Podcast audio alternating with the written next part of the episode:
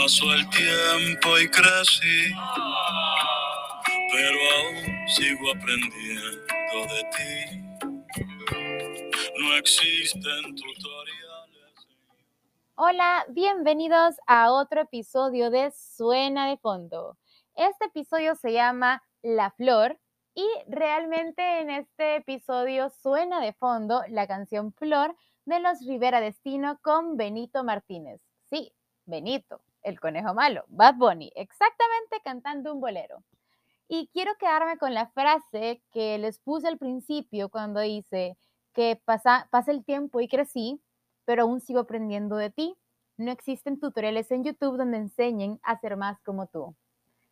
Vamos a hablar de una persona muy especial y pues yo sé que todos ustedes saben que mi mamá siempre es la persona que está detrás de escena, pero lo cierto es que no solamente hay una persona tras bambalinas, son dos. Y es pues mi papá. Y por eso quiero dedicarle este episodio a mi papá, porque creo que muchas veces los padres pasan desapercibidos no solamente en certámenes, sino también en deportes, en estudios, en la vida en general, por cómo la sociedad los, pues los, nos enseña que solo es mamá. La verdad es que no, también está papá. Así que permítanme contarles mi historia sobre cómo fue mi papá desde que fui coronada Miss Universo hasta el día de hoy. Y un poquito de historias de cuando estaba chiquita. Pero bien, yo quiero que nos remontemos a la noche final de Miss Universo El Salvador 2021. Cuando dicen mi nombre, les prometo que lo primero que vi después de, dejar un poco el shock fue a un señor con sacos saltando como jamás lo había visto en mi vida. Ese señor con saco era mi papá mi papi saltaba y creo que, no sé si lloró, pero estaba tan emocionado, abrazaba medio mundo, no lo podía creer. Y no porque mi papá no creyera en mí, sino porque era como, wow, ¿no? Mi mamá en algún momento me confesó que mi papá eh, dijo que él, sentía que yo podía ganar mis universo.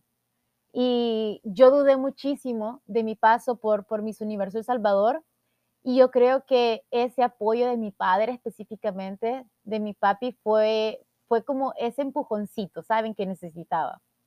Así que pasa, mis Universo El Salvador, me coronan y, y, yo creo que tardé más yo en, en entrar en, en, en, razón después de todo lo que había pasado, en lo que mi papi ya le estaba compartiendo a toda la familia, a todos mis tíos, a mi abuelito, a todas las personas que él conocía, es porque se sentía orgulloso.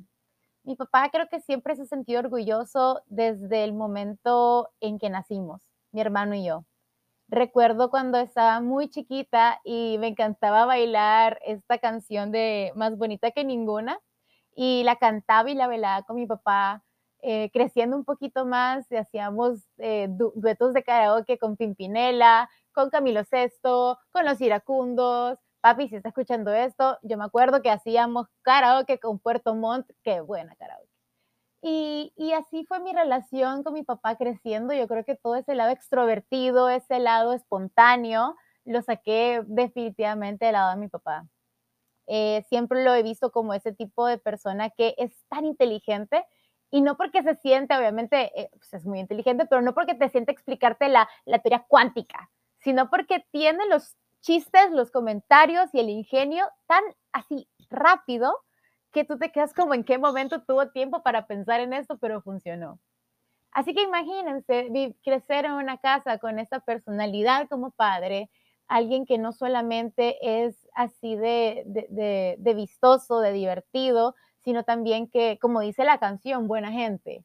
Mi papá siempre está ahí para apoyar a cualquier persona que lo necesite sea mi abuelito, sea mi abuelita, sea quien sea, él siempre va a estar ahí. Así que ahora imagínense traducir ese apoyo, traducir esa, e, ese extrovertido, traducir esa emoción a Miss Universo, yo creo que, que fue un éxito total. Jamás, jamás, jamás me imaginé que mi papá iría a, a Miss Universo en Israel. Nunca me lo imaginé porque yo sabía pues em, todo el precio que, conllevaba, todo lo económico que conllevaba eso, pero lo hizo. Estuvo ahí y recuerdo como que si hubiera sido ayer haberlo visto cuando salí con el traje típico, ondeando la bandera del Salvador y no sé cómo explicarles que él me contagió mucha emoción, me contagió la emoción que necesitaba vivir en ese momento y saber que estaba ahí, saber que, que eh, todo ese extrovertido, todo, eso, ese karaoke, todo, todo ese ingenio, me lo estaba contagiando, fue realmente invaluable, invaluable completamente.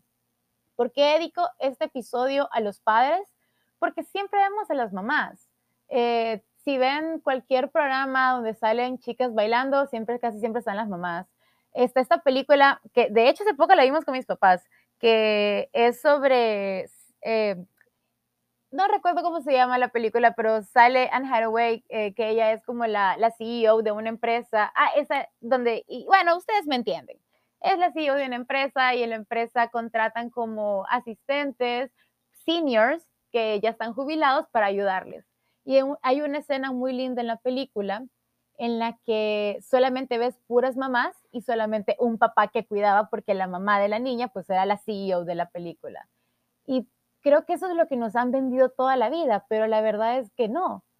Mi papá siempre ha estado ahí al lado, siempre ha estado detrás de mí dándome esa palmadita en el hombro que yo he necesitado y, y no se ve, no tiene ese foco.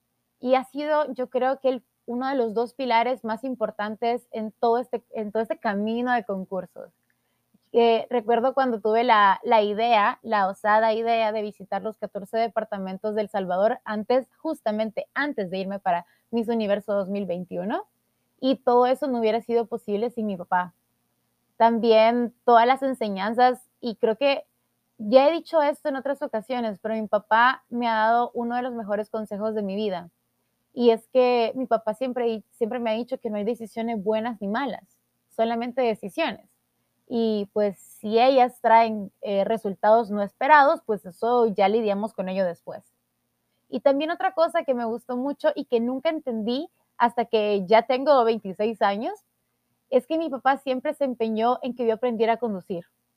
Era, era como una insistencia, ¿saben? Y, y recuerdo que decía, quiero que aprendas a conducir para que no dependas de nadie y, yo como sí lo entendí, papi, está todo bien, pero ahora mis 26 años es tan bonito saber que puedo agarrar el carro en cualquier momento, irme de cualquier lugar y todo eso, pues se lo debo a mi papá.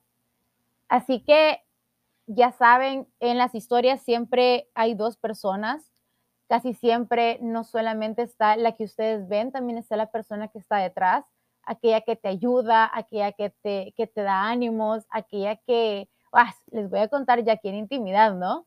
Recuerdo que una vez estaba llorando en mi cuarto así en mal plan porque sentía que todo estaba saliendo mal, esto fue antes de Miss Universo, no conseguía empleo, todo estaba desmoronándose para mí y lo único que me pudo calmar fue que mi papá entrara a mi habitación, se sentara conmigo, me rascara la espaldita y me dijera que esto iba a estar bien.